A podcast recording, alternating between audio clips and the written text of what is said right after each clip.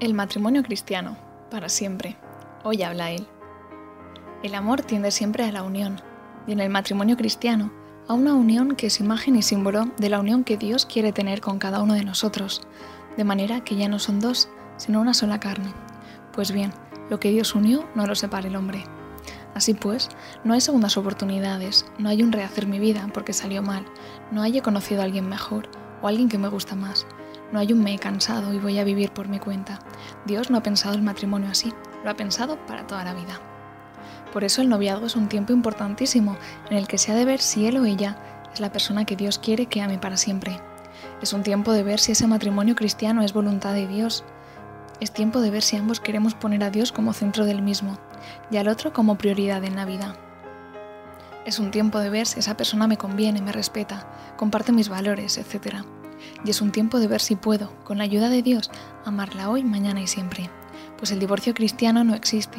Quien repudia a su mujer y se case con otra comete adulterio contra aquella, y si ella repudia a su marido y se casa con otro, comete adulterio.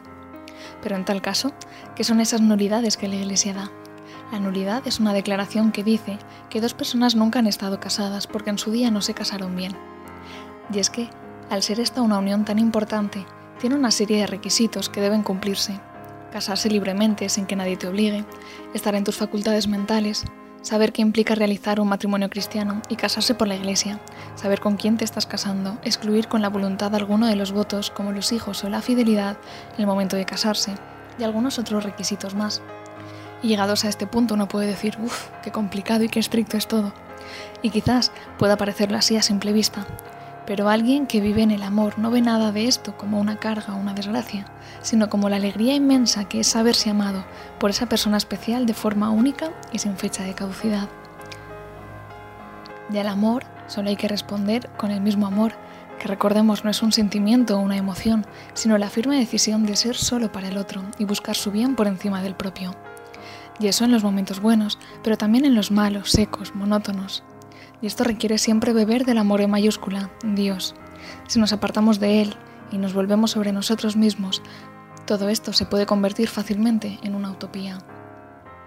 Así pues, para terminar, os dejo el escrutinio matrimonial y el consentimiento propio de la Iglesia Católica, que lo dice todo. Un escrutinio y un consentimiento que espero pronunciar junto a ella en el futuro, si es la mujer que Dios quiere que ame para siempre. El escrutinio. ¿Venís a contraer matrimonio sin ser coaccionados, libre y voluntariamente? ¿Estáis decididos a amaros y respetaros mutuamente, siguiendo el modo de vida propio del matrimonio durante toda la vida? ¿Estáis dispuestos a recibir de Dios responsablemente y amorosamente los hijos y a educarlos según la ley de Cristo y de su Iglesia? Y el consentimiento. Yo, fulano, te recibo a ti, Mengana, como esposa y me entrego a ti, y prometo serte fiel en la prosperidad y en la adversidad, en la salud y en la enfermedad, y así amarte y respetarte todos los días de mi vida. Yo, Mengana, te recibo a ti, fulano, como esposo y me entrego a ti, y prometo serte fiel en la prosperidad y en la adversidad, en la salud y en la enfermedad, y así amarte y respetarte todos los días de mi vida. ¿No es precioso?